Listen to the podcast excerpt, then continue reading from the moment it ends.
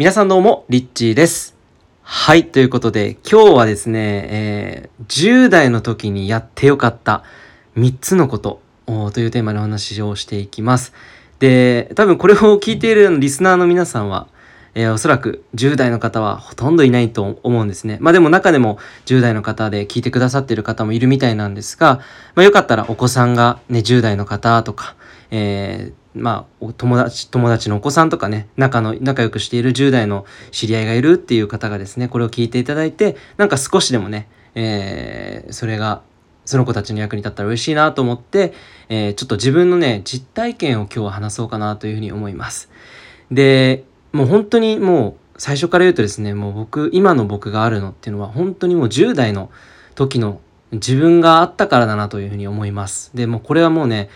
もう疑うことのない事実というか、もう自分でもはっきりと10代の時の記憶っていうのが、まあ、あるわけなんですけれども、特にこの今回話す内容っていうのは、まあ、15歳以上の、えー、話ですね。15歳から20歳まで、まあ、19歳までですね。まあ、この10代後半 に僕自身があのやってみて本当に人生が変わった、えー、ことですね。それをちょっと3つにまとめてみました。えー、まあね、どれも結構この3つ、うん、できるんじゃないかなって思うんですよね。誰でもできると思います。うん、誰でもできますね。で、なんだろうな。まあ10代じゃなくても、もしかしたら20代、30代だったとしてもできるんじゃないかなと思うんですけれども、えー、早速ちょっと言っていきたいと思います。で、まず1つ目ですね。えー、1つ目。えこれは本を読むってことですね。本を読む。で、まあ本を読むっていうと、実は僕もですね、本が大嫌いだったんですよ。で、ただですね、本当になんかこう直感なのか、本屋さんにたまたま行って、なんかこれいいなって思った本を手に取って、そういう時間ってすごい大事だと思うんですけど、なんとなくこう惹かれるような本を手に取って、その本がですね、運命の本だったりとかって本当にするんですよ。で、僕の中では、まあ10代の時にたまたま本屋さんに行った時に、えー、手に取った本が、きっかけでですねあの本当に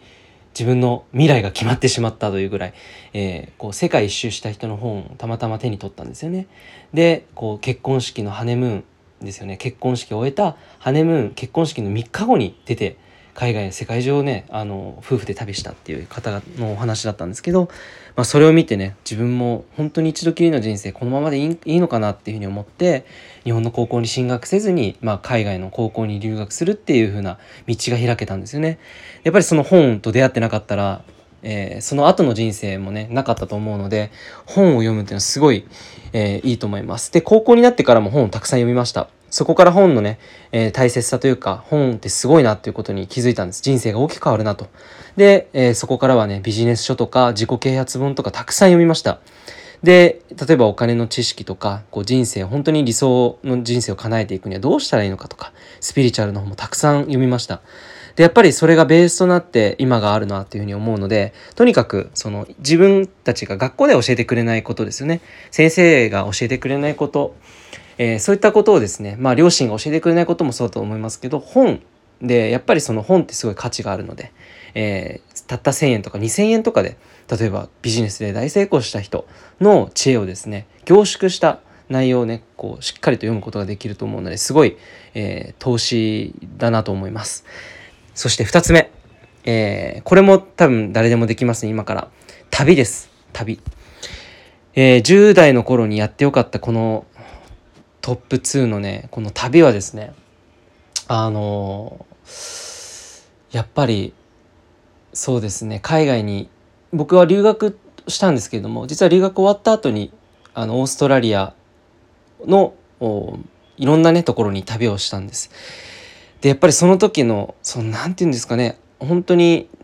この先どういうことが起きるのか全く想像がつかないその未知な未来に向かって自分一人しかいない中で新しい出会いとか別れとかそういったことをこう繰り返しながらいろんな人にこう助けられながら、えー、どんどんどんどんこう旅が進んでいくわけなんですけどその過程そのものがまさに自分の人生をこう切り開いていく英知知恵そういったものを身につけるなんかそういう時間だったなというふうに思います。それと同時にやっぱり振り返った時に出会った人たちの顔が思い浮かぶんですよね。その時に一緒に、えー、船に乗ってカレーを一緒に食べたイギリス人のエミーちゃんっていう子今でも覚えてるんですけど彼女と、えー、その船のボート3日間の旅だったんですがオーストラリアのグレートバリアリーフかにあるホワイトヘブンっていうところに行ったんですよね。で、まあ、帰りのね船の上でこう夕焼けがすごいこう綺麗なあの紫色なねこう空を眺めながらカレー食べて一緒にこう話しててこれから将来どういうことしていくのって当時彼彼女は19歳で僕は18歳だったんですけどそしたら彼女がですねこれからも私は世界を旅したいと思うのって言ってなんでって聞いたらまだ、えー、出会ったことのない運命のね、私の運命の人たちに会いに行きたいのっていうふうに言ったんですよ。でも当時の僕からしたらもうなんかねこう雷が落ちたかのようなそんなショックを覚えてそっかって旅って別に続けていくこともできるんだって。例えばお金がなくなったとしたら私はイギリスに帰ってお金を貯めてまた旅に出ればいいと思うのって。それを繰り返していけばいいじゃないって。なんかそういうふうに笑いながら言ってたんですけれども。なんかこう日本人とかだと結構世界一周とか旅ってなるとなんか資金必要とかになってなかなかあの出発できないってことってあると思うんですよ。でも本当になんか週末ね日本国内でもいいと思うんですよね。一人でどっかにこう行ったこともない場所に会ったこともない人たちと出会ったりとかして見たことのない生活や景色を眺めてなんか刺激を得るわけですよね。それって本当にテーブルの上でこう本を読んでは学べないことだと思いますしすごく人生に役立つスキルが身につく体験だと思うんですよね。えー、まあ、そんな旅をねして僕は本当にその時に出会った人だったりとかその旅で自分がこうなんだろう自分なりにこう身につけたものっていうのが今本当に生きてるんですよね自分の人生に、えー、なので旅は本当に、えー、おすすめです。特に10代の方はですね絶対に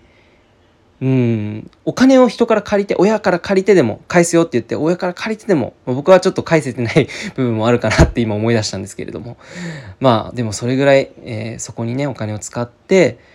えー、別に遠くに行かなくてもね行けるところに行ったことのない場所に行ってみるっていう体験っていうのはすごくいいかなと思います。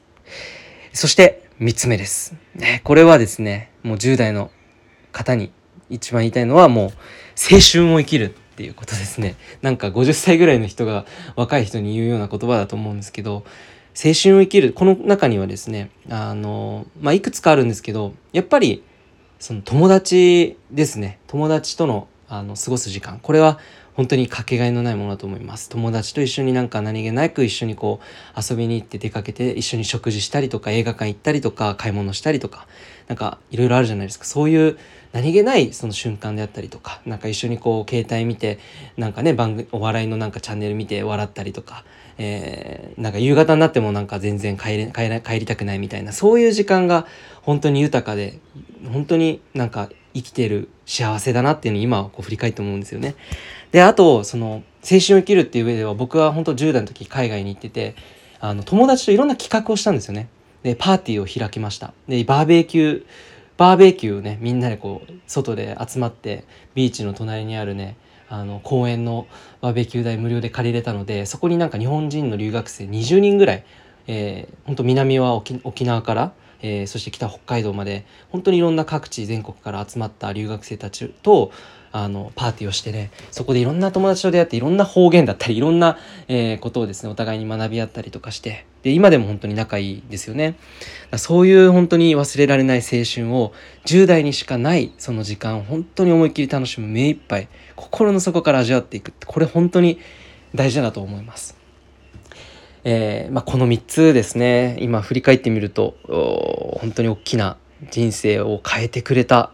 あ3つのねことだとでこれは本当にお子さんいらっしゃる方とかね是非、まあ、伝えて、まあ、伝えてもやっぱり自分からやっぱ動かないとなかなかね、えー、そこに至らないと思うんですけれどもでも、まあ、今からでも遅くないと思うんですよね。